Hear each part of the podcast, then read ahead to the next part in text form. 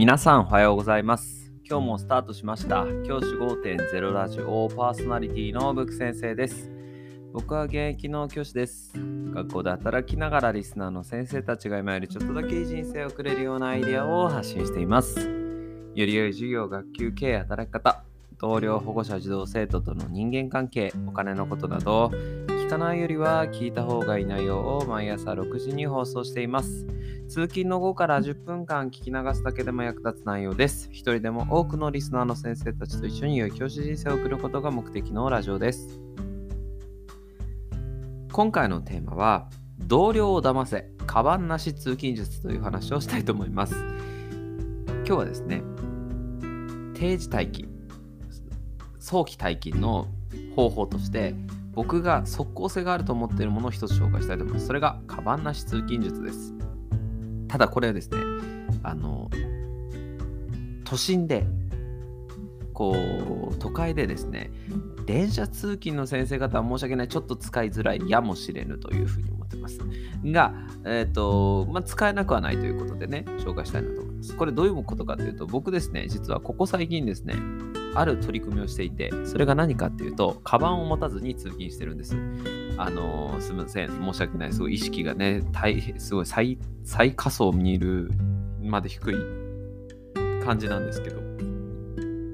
カバンをなしで通勤をしています。えっと、まあ、正確に言うと、カバンの中にです。カバンは、あのー車の中に置いてあります。で、別に、あのー取られて困るようなものは置いてないので、その車の中に、例えば僕の場合は、カバンの中に勉強道具とかですよね。勉強道具とか入れて、それをこう、あの車の中に置いてあります。で、僕、財布とかも持ってないので、あの財布はあのスマホにね、あのカードケースがあってそこに全て入れているので、そういう意味で僕、手ぶらでもいけるんですよ。で、あの貴重品とか持ってないんですよ。なので、それをカバンは車の中に置いてあります。で、あのー車で通勤して、そこで車を降りるタイミングでカバンを置いていくと。で、カバンを置いて、出勤をして、で、帰るというようにしています。これ何がいいかというとですね、あのー心置きなく早めに退勤できます。僕ね、サイレント退勤っていうのを最近していて、サイレントで退勤するんですよ。僕は、例えば、あ、今、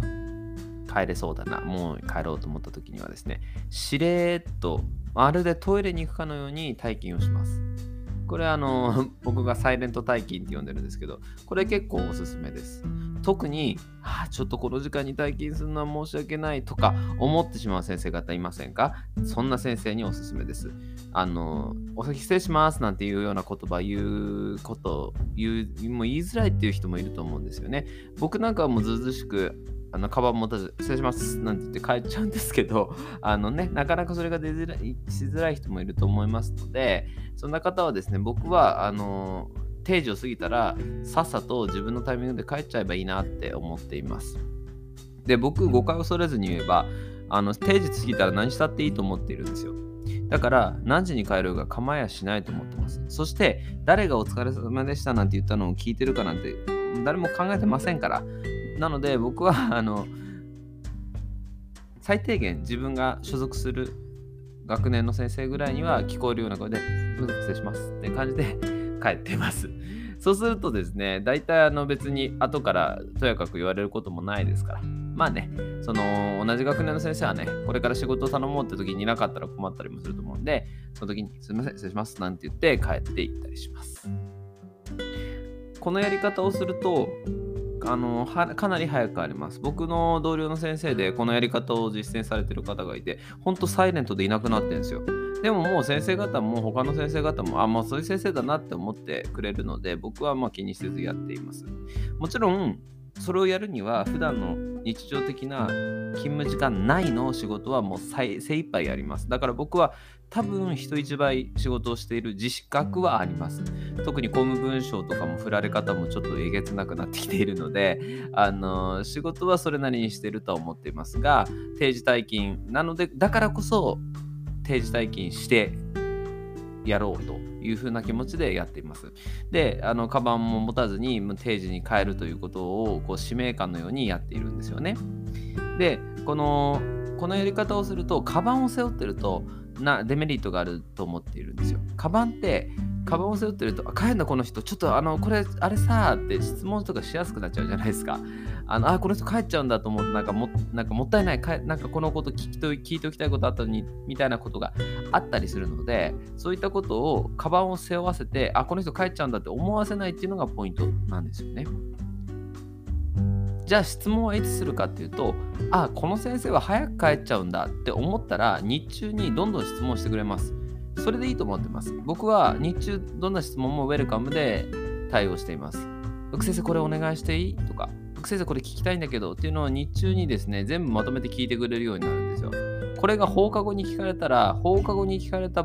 分だけ勤務時間外の仕事が増えるじゃないですか。それって僕にとってはもうめちゃめちゃ嫌いなので、なので勤務時間内に、あ、この先生帰っちゃうから勤務時間内に聞いとこうっていう風にさせるっていうのもポイントだという風に思っています。カバンなしにすると本当にサイレントでなんですかね本当に散歩行くぐらいの気持ちであの体験できますのであのカバンを背負うっていうね他の人から見てもあからさまに帰るっていう姿を見せないってことも僕は大事なんじゃないかなっていうふうに思っています先生方騙されたと思ってですね今日学校に行くとき、もし可能だったら、カバン持たないで行ってみてもらっていいですか？そしたらですね、びっくりするぐらい帰れますから。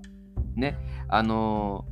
ー、カバンで、カバンただ大事なことは、カバン、車内に車の中にね、カバン置いとくことなんで、貴重品だけはやめてください。貴重品はね、あのカバンの中置いとくっていうのは良くないと思うので、それだけはやめていただいて、それ以外は本当にカバン、